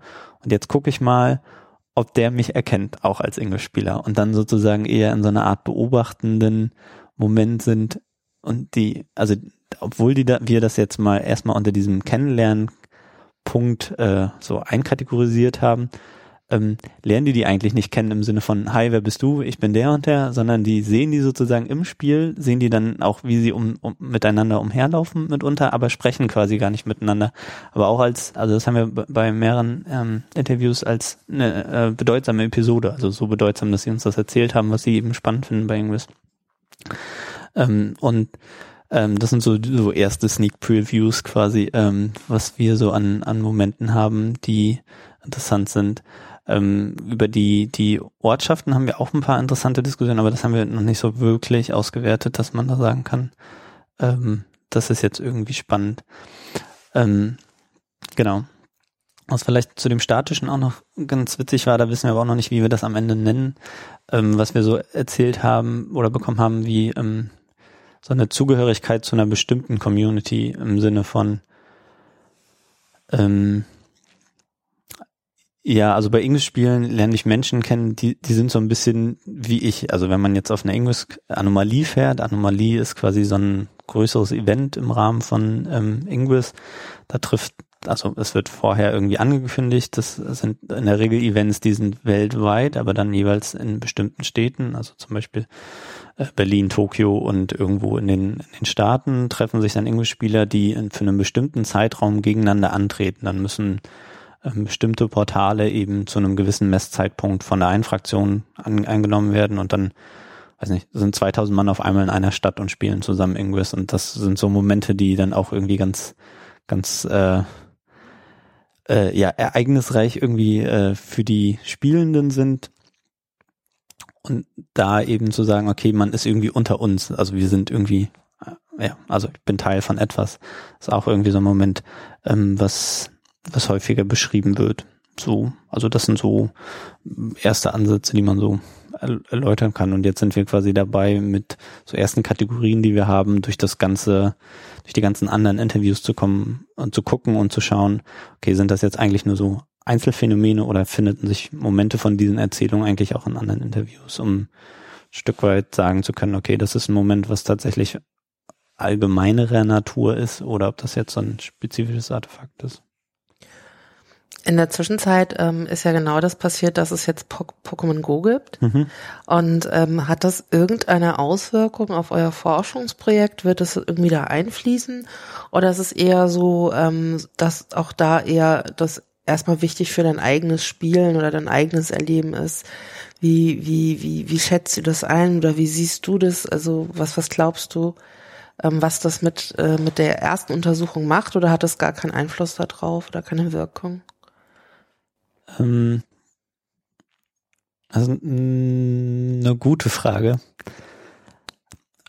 Also vielleicht erzähle ich noch ein bisschen mehr von der Untersuchung am Anfang, um dann zu beschreiben. Also wir haben diese Interviewstudie und wir haben auch so eine Art ähm, Interface-Analyse schon auch gemacht, ähm, weil uns natürlich auch irgendwie so dieses Zusammenspiel interessiert. Einerseits, was bietet das Spiel an Interaktionsmöglichkeiten und wie nehmen die Menschen das so ein Stück weit wahr oder ist alles, was die Menschen uns eigentlich erzählen, jenseits von dieser Interaktionsebene so? Also wenn ich so ein Spiel habe und da fünf Buttons habe, sind diese Buttons von Bedeutung oder nicht? Ähm, und was ja irgendwie ein ganz zentrales Moment ist, sind eben diese Portale. Und das Interessante an diesen Portalen ist, dass die eben von Menschen eingereicht worden sind und sich die Umgebung aber mitunter verändert. Also äh, wenn man jetzt hier von der Frankfurter Straße, wo wir gerade mehr oder weniger sind, Richtung Norden nach ähm, Heilgen fährt, gibt es ein Portal, die Rote Kuh. Ähm, wenn man an diesem Punkt ist, ist aber keine rote Kuh. Ähm, und trotzdem gibt es eben das als, als Bild visualisiert. Und das ist irgendwie so ein Moment von dem Spielinterface, wo man irgendwie ein Stück weit irritiert sein kann, warum ähm, das, was gemäß Spiel sozusagen da sein sollte, nicht da ist. Ähm, und so gibt's ähm, ganz ähm, äh, viele sozusagen, ich sag mal, Portale, die mitunter gar nicht mehr existieren. Auch bei uns an der Uni gibt es so ein Bild von so einem ähm, Graffiti an so einem Durchgang. Wenn man heute an diesem, genau diesem Durchgang ist, ähm, genau, ist, ist das Graffiti einfach nicht mehr da. Und bei, bei Inglis ist jetzt das Spannende, ähm, dass man mitunter noch die Diskussion mitkriegt in den Communities darüber. Ähm, man hat bei Ingress zu jedem Portal unterschiedliche Bilder, man hat Likes und Dislikes, also mit diesen Portalen und diesen ähm, Bildern zu diesen realen Gegenständen, die mitunter da sind oder nicht mehr da sind, äh, ist irgendwie noch das irgendwie ein Stück weit äh, diskursiver oder ähm, irgendwie gibt es noch unterschiedliche Ebenen, wie man sozusagen auf diese Portale schaut. Ähm, und wenn man jetzt bei Pokémon Go das Ganze sieht, dann gibt es auf einmal immer nur noch ein Bild. Äh, es hat eben diesen einen Namen, ähm, es gibt nicht mehr die Bildunterschrift, wer das Bild eigentlich gemacht hat. Ähm, und bei Pokémon Go geht, glaube ich, ein Stück weit was verloren, was bei Ingress mit diesen Portalen irgendwie noch, ähm, ich sag mal, mehr im Mittelpunkt stand, so. Also die Auseinandersetzung mit diesem Objekt, also zumindest für einige stand das sozusagen in dem Mittelpunkt. Insofern verändert zumindest auf jeden Fall Pokémon Go, glaube ich, schon die Art und Weise, äh, wie mit diesen Pokestops oder den Portalen umge umge umgegangen wird oder welche Relevanz das im Rahmen des Spiels haben kann, also im Vergleich, wie man Englisch-Spielen erlebt oder wie man sozusagen Pokémon Go-Spielen erlebt. Also die Beziehung zu den Objekten kann das, glaube ich, schon verändern, allein darüber, wie die Objekte in dem Spiel ähm, repräsentiert werden. Und das ist auf, auf ganz vielen Ebenen total spannend. Also zum einen, ähm, weil eben die Objekte mitunter nicht mehr, also gerade bei den fehlenden Objekten gibt es bei Ingwis jetzt auch sowas wie Ingwis Mission hier allein in Darmstadt, wo es eine Mission gibt, all die fehlenden Portale sich sozusagen anzuschauen oder besser gesagt die fehlenden Objekte anzuschauen, kriegt quasi wie eine ähm, äh, Tour angewiesen. Wie so eine Schnitzeljagd. Genau. Und man kriegt quasi alle Portale gezeigt über diese Schnitzeljagd ähm, wo die Objekte fehlen quasi. Also wo ursprünglich mal irgendwie äh, eine Statue stand, ein Graffiti war und so weiter, was heute aber gar nicht mehr existiert. Vielleicht um das nochmal kurz einzufangen, weil das ja immer wieder auch hier im Erzählen auftaucht. Hm. Also nochmal klar zu machen, dass diese ganzen Portale bei Ingress die wurden von den Nutzern selber generiert, selber fotografiert, eingereicht. Dann gab es irgendjemand, der hat es bestimmt äh, oder, oder genehmigt. Und ab dem Moment gibt es so ein Portal mit einem Foto von dem Ort, mit einem Titel, der beschreibt, was dieses Foto zeigt. Und da sind immer diese bedeutsamen historischen Kultur, kulturellen Orte, Denkmäler, Wände, die, von denen du vorhin ja auch schon geredet mhm. hast. Und ähm, das, von wem du sprichst, dass dir jetzt bei Pokémon Go, also dass es da auch plötzlich solche Objekte gibt und wo dieser Bezug fehlt. Das heißt, diese Fotos, die für Ingress gemacht worden sind, die tauchen jetzt entweder als Stops, wo man sich Material holen kann, oder als Arenen, wo man kämpfen kann, plötzlich in dem anderen Spiel auf. Mhm. Ja, also besser kann man es nicht zusammenfassen. Ähm, jeder Pokémon Go Stop oder Arena ähm, ist quasi ein Punkt, den es auch bei Ingress gibt. Bei Ingress gibt es noch mehr. Ähm, sie haben sozusagen nur einen Teil ähm, der Portale ähm, zu Pokestops umgewandelt und zu Arenen. Und sie haben quasi alles, was mit Ingress noch in Beziehung stand, zum Beispiel wer das Foto, welcher Spieler das Bild hochgeladen hat, das haben sie sozusagen entfernt bei Pokémon Go. Ähm, genau, also das ist quasi die Infrastruktur übernommen und ein anderes, andere Geschichte drüber gesetzt. Ähm, Genau, und aber zu deiner anderen Frage, die du vorher gestellt hast, inwiefern verändert das mit unser, unser Projekt? Also was bei Pokémon Go eben ganz anders ist im Vergleich zu Ingress, ist, also wenn man sich nicht vorher verabredet hat, hat ist es selten vorgekommen, dass irgendwie zehn Ingress-Spieler auf einmal an dem gleichen Punkt irgendwie aufgetaucht sind, wenn nicht irgendwie ein Event war.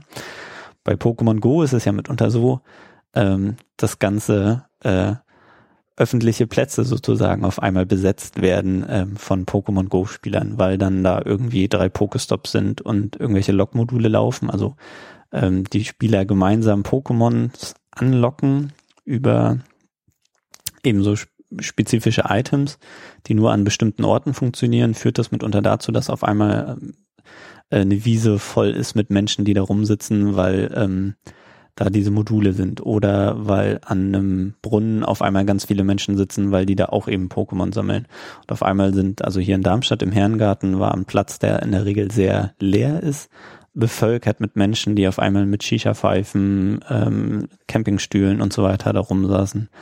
Ähm, da gibt's in äh, Düsseldorf oder Köln auch so eine Brücke, die vom Bürgermeister kurzzeitig gesperrt war, weil da auch so viele Menschen sitzen. Also gibt's ganz viele so Phänomenbereiche oder Phänomene, wo Pokémon Go-Spieler öffentliche Plätze zu ihren Plätzen gemacht haben, ähm, was es in der Form bei, bei Ingress eben nicht gab. Und das ist äh, auf jeden Fall eine Differenz zwischen den zwei Spielen und die, glaube ich, auch das Spiel erleben und was bedeutsam ist, durchaus ändern. Ähm Kann man das so, so bezeichnen, während bei äh, Ingress die Wahrnehmung der Orte sich durchaus aus hm. Spielersicht hm. verändert, ist es bei Pokémon Go geht es darüber hinaus, sondern die Orte verändern sich tatsächlich. Also nicht nur die Wahrnehmung der Orte, mhm. sondern die Orte als realer Ort, den man betreten und benutzen und in dem man agieren kann, der verändert sich. Also als These, ja, also würde ich auch als These aufstellen sozusagen und das unterschreiben. Ob das für die Spieler dann jeweils so ist, hm, weiß ich nicht. Also wir hatten so ein paar, die äh, für die die Orte bei Ingress überhaupt keine Bedeutung hatten im Sinne von ähm, ja, ich brauche das jetzt, um im Spiel sozusagen dieses Feld aufzuziehen, aber wo das jetzt ist oder was das ist, ist mir eigentlich egal. Also die haben sozusagen rein, mitunter rein in der Spiellogik sozusagen argumentiert. Ähm, also ich glaube nicht, dass das für alle gilt, aber ähm, also so, so, wie ich das Spiel wahrnehme, definitiv. Also es verändern sich einfach ähm, sozusagen die Plätze, weil die auf einmal, ähm, also da, da sind mehr Menschen, man hat auf einmal äh, ganz andere äh, Möglichkeiten, mit Menschen in Kontakt zu kommen, mit denen zu sprechen über irgendwas. Also Pokémon ist in der Regel dann äh, das Thema und so weiter. Ähm, und ähm, ist jetzt die Frage, ob das so bleibt. Also ob man jetzt im nächsten Jahr immer noch da so viele Spieler sehen wird. Im, im Winter spielen in der Regel weniger Menschen draußen, also zumindest ist die Ingress-Erfahrung. Wird bei Pokémon vermutlich auch ähnlich sein. Ähm, aber ja, also das ist noch ein total spannendes Feld. Also wie sich sozusagen das Verhältnis zu dem Ort und so weiter ähm, verändert und ob ähm, die, der, der, der Ort, wo man spielt für Pokémon-Spieler ähm, auch, auch so relevant ist. Also vielleicht kleine Anekdote. Ähm, der, also warum Pokémon überhaupt für Kinder vernünftig sein konnte, hatte mal der ähm, Tenor, glaube ich, oder bin mir jetzt nicht sicher, irgendein Professor versucht zumindest auch mal ein Argument zu liefern, was daran spannend sein kann, ist eben, dass die Kids sich in sehr jungen Alter allein 150 oder mittlerweile gibt's ja, ich weiß nicht wie viel, 1000 Pokémon oder 750 glaube ich oder so, äh, dass sie die Namen nennen können, Eigenschaften von denen merken können, die differenzieren können und so weiter. Ist ja schon auch eine kognitive Leistung. Ähm, und jetzt ist es mitunter so, dass die Kids sich eben nicht nur die Namen der Pokémon äh, sozusagen merken können, sondern auch die bestimmten Namen der Portale, die an einem bestimmten Ort stehen. Also auch darüber irgendwie äh, sich eine bestimmte Erinnerungsleistung haben, bestimmten Zugang zu ihrem Ort, wo sie sozusagen aufwachsen, weil sie dir genau sagen können, an welchem Portal oder Pokestop in dem Fall ähm, häufiger die und die Pokémon spawnen oder zu welcher Arena man unbedingt nochmal laufen muss, weil da relativ viel abgeht oder weniger abgeht oder so. Was ich auch noch interessant finde, ist ja, ähm, also vielleicht noch so ein, in, im, im Unterschied zu Ingress, und das ist natürlich auch noch so meine Wahrnehmung, ähm, während Ingress ja genau diesen Geheimagenten mhm. ähm, ähm, ähm, ähm, Reiz hat. Äh, also im Grunde ganz viele Leute wissen gar nicht, dass ich das spiele und ich guck, wer spielt denn da. Mhm. Ähm, ist es ja bei Pokémon Go ganz anders. Also durch diese enorme mediale Berichterstattung darum wissen unglaublich viele Leute, die das Spiel nicht spielen, hm. dass es Pokémon Go gibt und was diese, dass, dass wenn da so komische Menschen, Menschen, Menschenmassen sind oder irgendwie Jugendliche mit Handys durch die Stadt ziehen, wo die sonst vorher nicht sichtbar waren, hm. dass die wahrscheinlich Pokémon Go spielen. Also hm. das ist ja, also dass diese, diese Wahrnehmung und zu wissen, dass das da passiert, ist ja ganz anders als bei Ingress. Ja, definitiv. Also äh, in den in so ein paar Ingress Hangouts wurde sich auch darüber beschwert. Also äh, jemanden zu Ingress zu bewegen oder dem das Spiel überhaupt mal zeigen zu können, sorgte schon irgendwie äh, für eine gewisse Überwindung, weil es war so unbekannt und so, hm, verstehe ich nicht und so weiter. Und äh, genau, Pokémon Go ging ja eine ganze Zeit durch alle möglichen Formen von medialer Berichterstattung.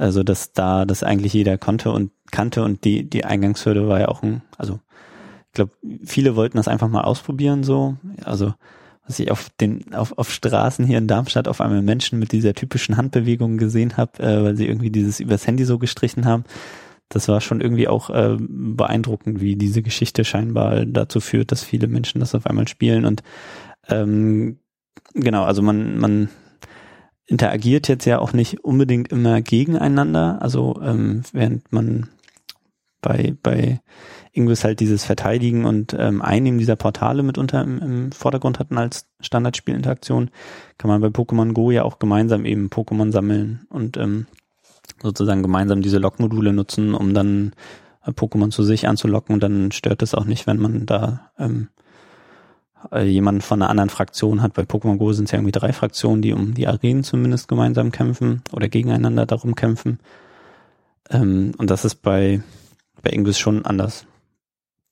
Also ich bin, glaube ich, so ein bisschen jetzt, jetzt weg von dem, warum ist das für die Forschung relevant. Genau. Ähm, aber also ich glaube, es gibt einige Sachen, die, die durchaus zusammenpassen, aber eben auch viele Sachen, wo sich das unterscheidet, wie das jetzt mit unserem Forschungsprojekt ähm, weitergeht, ist mit Bezug auf Pokémon Go hatten wir schon überlegt, sowas zu machen, wie ähm, auch mal Pokémon Go-Spieler zu genau den gleichen Themen zu befragen, um so eine Art Kontrastierung zu haben.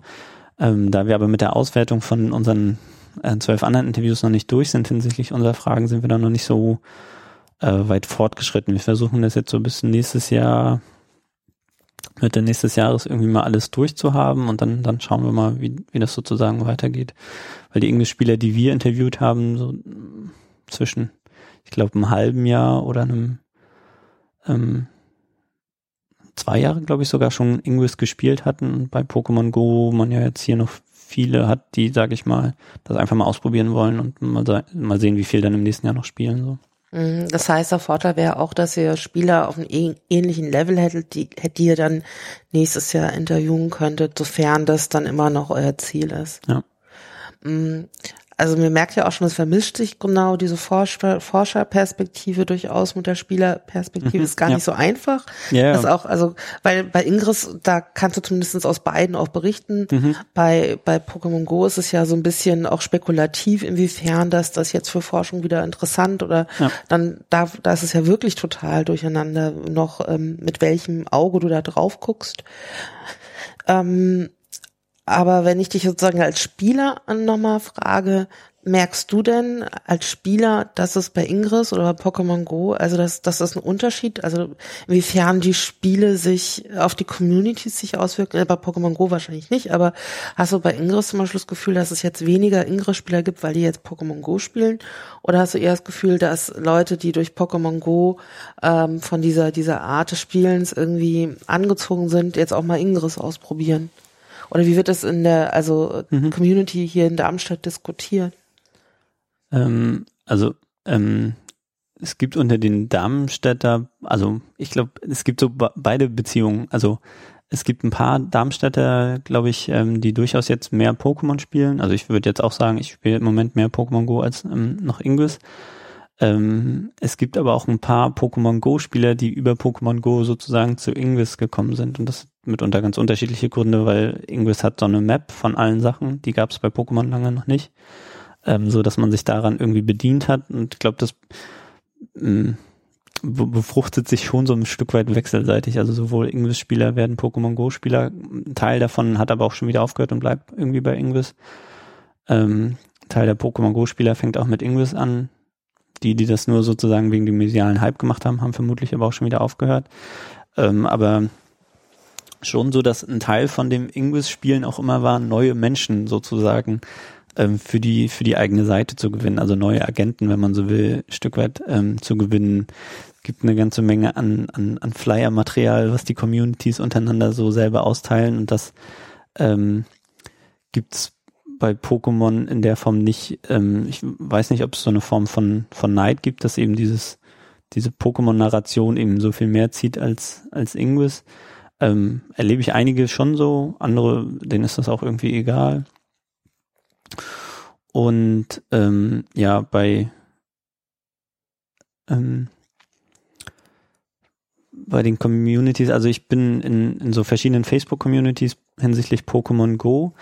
Ähm, da gibt's wohl auch WhatsApp-Gruppen, da kann ich gar nicht so viel, so viel ähm, dazu sagen, worüber da so geschrieben wird. Ähm, eine Diskussion bei Pokémon Go sind im, sind Tracking-Seiten ähm, erlaubt oder äh, ist das Teil des Spiels, sind die vernünftig oder so, da gibt's irgendwie immer wieder mal Diskussionen ähm, darüber. Meinst du mit Tracking-Seiten solche Maps, wo man sieht Also Live-Maps, genau. Okay, wo gerade demnächst irgendwo ein Pokémon aufschlagen wird und wo nicht. Genau. Ähm, darüber wird eine ganze Menge, also innerhalb der Pokémon-Communities scheint mir das irgendwie ein, ein, so ein Punkt, worüber gerne kontrovers diskutiert wird, weil ja die, die, die Tracking-Funktion in dem Game selbst, also äh, bei Pokémon nicht so gut funktionieren. Ähm, während so Live-Maps natürlich irgendwie total äh, komfortabel sind, wenn ich sehe, okay, da ist jetzt irgendwie ein Snorlax oder ein Relaxo, ich habe noch zehn Minuten, bis ich da bin, äh, ist ja super, dann muss ich sozusagen nicht die ganze Zeit rumlaufen und suchen. Ähm, das wird schon gerne da kontrovers diskutiert oder man versucht sich irgendwie auszutauschen, wo bestimmte Nester sind, also wo bestimmte Pokémon relativ häufig auftauchen. Ähm, genau, jetzt bin ich aber schon wieder ein bisschen von der Frage weg, ähm, wie sich das so wechselseitig beeinflusst. Ähm, ja, also ich, also English Communities leiden in der Regel davon, dass äh, darunter, dass äh, viele Spieler nicht Langzeit-English-Spieler werden, sage ich mal.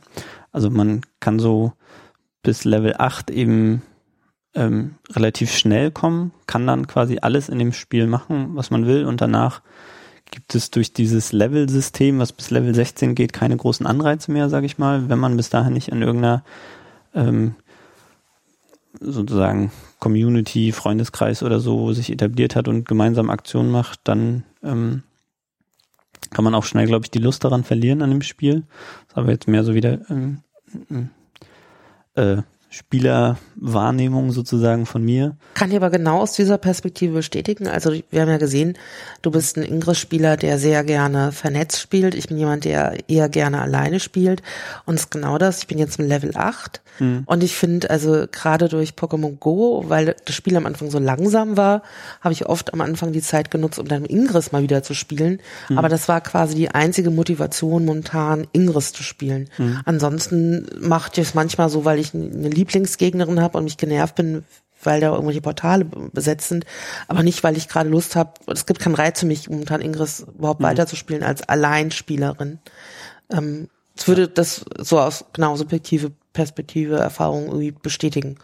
Ja, also es gibt auch irgendwie so ein paar Interviewszenen, wo sowas beschrieben wird, äh, ja, jetzt wo ich irgendwie äh, hier Leute in einem neuen Gebiet kennengelernt habe, brauche ich Ingress eigentlich auch nicht mehr, weil ich die Leute irgendwie so habe. Also da war Ingress lustigerweise das Vernetzungstool, ähm, wenn man so will, äh, ein bisschen platt. Und jetzt, wo es Zweck erfüllt hat, ist es irgendwie noch nett, mit den anderen Menschen zusammen Englisch zu spielen, aber alleine würde äh, man jetzt irgendwie auch nicht unbedingt Englisch spielen weiter. Und das ist ähm, bei der English Community, glaube ich, also seitdem ich spiele, geht's immer darum, neue Leute irgendwie anzuwerben, weil ein Teil der Leute immer irgendwie auch wegbricht. Sei es durch äh, kalten Winter oder eben, weil man dann irgendwie die, die Lust verloren hat. Oder weil es auch teilweise, ich meine, es ist schon vor Level 8, dass äh, es wird ja mit jedem Level schwieriger, das nächste Level zu erreichen, weil immer mehr Punkte erreicht werden müssen. Mhm. Und das ist ja auch was, was, also ich spiele es jetzt auch seit zwei, zwei Jahren oder sowas. Du, du hast, wann hast du schon mal? An, anderthalb Jahre, glaube ich. Also ich glaube, es ist länger, oder? Nee, ist gar nicht so lang. Wir haben mhm. im März 20, oder also ich behaupte jetzt mal, es ist nicht so lang, aber ich meine, ich habe im März 2015 angefangen. Okay. Ähm, auf jeden Fall. Also selbst da in dieser Zeit hat man ja mitbekommen, dass es immer Leute gibt, die irgendwie so zwei, drei Monate sehr aktiv sind mhm. und dann sind die plötzlich weg und es gibt welche, die lieber permanent so dabei bleiben. Ja. Und also dieser, dieser Wandel ist schon so was, was, was, was sehr typisch, finde ich, ist. Hm. Und ich bin, äh, finde es auch ganz spannend, wie sich das jetzt bei Pokémon Go tatsächlich entwickeln wird. Hm. Wer dabei bleibt und nicht und inwiefern sich das Spiel da auch äh, reizvoll auch hm. behaupten kann. Ja. ja, ich auch. Also der Hype ist vorbei, hört man ja schon irgendwie bei, bei mehreren Sachen. Es glaube ein paar der, der also es zeigt sich jetzt so, wer eigentlich Pokémon-Spieler ist und wer irgendwie nicht. Weil also das Spiel selber verändert sich ja irgendwie auch nochmal äh, im Moment an, an, an verschiedenen Stellen im Sinne von ähm, die Pokémon-Nester werden irgendwie auf einmal umverlegt. Also es gab irgendwie zum Beispiel in, ähm, in also hier in Darmstadt speziell im Herrengarten so ein Bisasam-Nest, wo Leute extra hierher gekommen sind. Für Glumandas ist man extra nach Heidelberg irgendwie gefahren. Das war irgendwie so, äh, da gibt es auch schon YouTube-Videos von so Let's Playern drüber. Das ist in Heidelheim so ein äh, Heidelberg, Entschuldigung, ähm, so, ein, so ein tolles Glumanda-Nest ist. Äh, genau, und das haben sie jetzt verändert und ähm, darüber wird auch irgendwie ganz, ganz gut diskutiert, ob das jetzt so äh, vernünftig ist, dass die Nester die ganze Zeit switchen, weil man auf einmal nicht mehr weiß, wo man hinfahren muss, um ein bestimmtes Pokémon zu finden. Ähm, und also da bin ich einfach auch gespannt, wie sich Pokémon da irgendwie weiterentwickelt. Also so ich glaube, wir sind relativ am Ende vom Gespräch, aber da mir eben gerade aufgefallen ist, dass wir zumindestens Ingris die Story dahinter erzählt haben, wäre es vielleicht trotzdem nochmal ganz gut, äh, wenn du versuchst nochmal zu sagen, was, was ist eigentlich die Story, also es ist die gleiche mhm. Map, die, die mhm. auf Google basiert, aber was ist eigentlich die Story bei, bei, bei Pokémon? Ähm, also Pokémon beginnt damit, dass quasi ein Professor äh, dich ermuntert, die Welt der Pokémon sozusagen äh, zu erkunden und ihm Exemplare von verschiedenen Tieren zu schicken, um sozusagen die, die Welt der Pokémon zu kartografieren, wenn man so will. Oder so eine Art, ähm, ja, äh, Pokédex ist sozusagen das, äh, das äh, Instrument, womit man Informationen über Pokémon sammelt und äh, versucht, also ja, warum man das jetzt jeweils spielt, ist nochmal unterschiedlich, aber in, in dieser Geschichte mit dem Ash ging es eben einerseits darum, alle Pokémon zu sammeln, also Catch them all ist ja auch sozusagen dieser, äh, diese Phrase da, oder eben in Arenen der beste Pokémon-Trainer der Welt zu werden oder so. Ähm, also es glaube ich, einerseits dieses Sammelmotiv, was man eben hat, also 150 Pokémon kann man aktuell theoretisch fangen oder 151 ähm, wobei eben bestimmte Pokémon auch nur in bestimmten, ähm, wie nennt man das, äh, Kontinenten sozusagen verfügbar sind. Ähm, und die andere Variante ist eben das, also einige spielen das, um das perfekte Pokémon zu finden. Die haben so unterschiedliche Attribute. Man muss so lange sammeln, bis man jetzt einfindet, wo die Attribute alle äh, super sind. Ähm, oder es gibt eben diesen, diese Arenen. Die Arenen funktionieren quasi so, dass der stärkste Pokémon-Trainer quasi der Chef einer Arena ist. Ähm, und dann kann man gegen den seine Pokémon antreten lassen. Also man lässt sozusagen seine besten Pokémon gegeneinander antreten und dann kann man selber der Gym-Leader werden, also der Arena-Leiter für einen gewissen Zeitpunkt. Und das wechselt halt relativ äh, zügig in großbelebten Gebieten. Ich glaube, in ländlichen Regionen ist es äh, weniger wechselhaft, sage ich mal. Also das heißt, ähm, Ingris ist im Grunde so ein eher so eine dystopische äh, Science-Fiction-Geschichte. Obwohl, es kommt drauf an, auf welchen Team ja, man ist. Also, aus also, also aus Sicht aus Blau, wir sind beide Team Blau, also dystopisch, vielleicht ja. utopisch aus der grünen äh, Lagerperspektive. Ja. Und äh, Pokémon Go ist tatsächlich eher eine eine Wissenschaftsethnografen, eine Kartografierungsgeschichte also, ja, äh, also ich finde das Sammeln halt irgendwie schon sehr bedeutsam, aber ich ja. bin auch eine Sammlerin. Ja. Ich bin zum Beispiel keine Kämpferin, aber die Idee, dass man sozusagen äh, mhm. wie äh, Karl von Linné durch die Welt geht und die die die Arten erstmal alle markiert und sammelt, das ist so so eine Grundidee dahinter, oder? Genau, also eine definitiv und ähm, genau wie individuell man dann dazu beitragen will oder ob man das für sich sammelt oder eben ob man jetzt das perfekte Pokémon sammelt, das ist glaube ich dann ganz, ganz unterschiedlich, aber das ist, so wie du es beschrieben hast, glaube ich, eine ganz gute Differenz, ja. Aber und diese Geschichte, die ja, ich meine, ähm, die erklärt sich aber nicht durch die Nutzung der App. Das ist eigentlich so ein Wissen, was man hat, wenn man die Kulturgeschichte der Pokémon durch äh, Comic Games quasi schon aufgesogen hat oder Das ist eine also, gute Frage. Ich versuche mich gerade die ganze Zeit zu erinnern, was Also ich bin kein ich bin keine Pokémon, ich habe die Serie nie geguckt. Also ja. ich kann, kann ganz viele ich habe ganz viele merkwürdige japanische Zeichentrickserien gesehen, aber hm. nie Pokémon. Hm. Und ich habe das Spiel nie gespielt. Hm. Darum also mir mir war das äh, dass das äh, also ich kenne die Geschichte von Pokémon man eigentlich, und ich hab das, mich hat es auch nicht interessiert, hm. im Gegensatz zu Ingris herauszukriegen, warum ich eigentlich diese Viecher sammle, hm. weil die einfach so niedlich sind. Ähm, und fand es eben nochmal ganz interessant, das erzählt zu bekommen. Ja, ich, ja, also es ist gerade wirklich auch sehr verwirrend für mich, ob ich irgendwie, ich kann mich gar nicht daran erinnern, wie das Spiel angefangen hat, so was, was man eigentlich machen musste und wie viel da der Professor eigentlich einem erzählt hat. Ich kann das eben aus den Gameboy Spielen aus der Serie und so weiter. Und es hat eben auch lustigerweise auch ganz viele Bezüge. Also das Spiel Pokémon Go hat ganz viele Bezüge auch zur Serie. Ähm, und hat so kleine Easter Eggs, wenn man zum Beispiel dieses Evoli äh, in ein bestimmtes anderes Tier verwandeln will. Gab es eben in der Serie den äh, Pyro, Rainer und Sparky. Ähm, und wenn man die Pokémon jetzt so benennt, dann verwandeln die sich eben in diese spezifischen Pokémon von diesen Trainern. Und das ist, glaube ich, schon wechselseitig total miteinander oder aufeinander bezogen. Aber wie viel man jetzt eigentlich äh, bei Pokémon Go über das Spiel erfährt, wenn man das vorher nie gespielt hat, habe ich mich tatsächlich noch, noch nie gefragt. Da bin ich immer zu sehr einbezogen, glaube ich, dass ich das auch irgendwie da eine, so eine größere reflexive Distanz irgendwie zu hätte.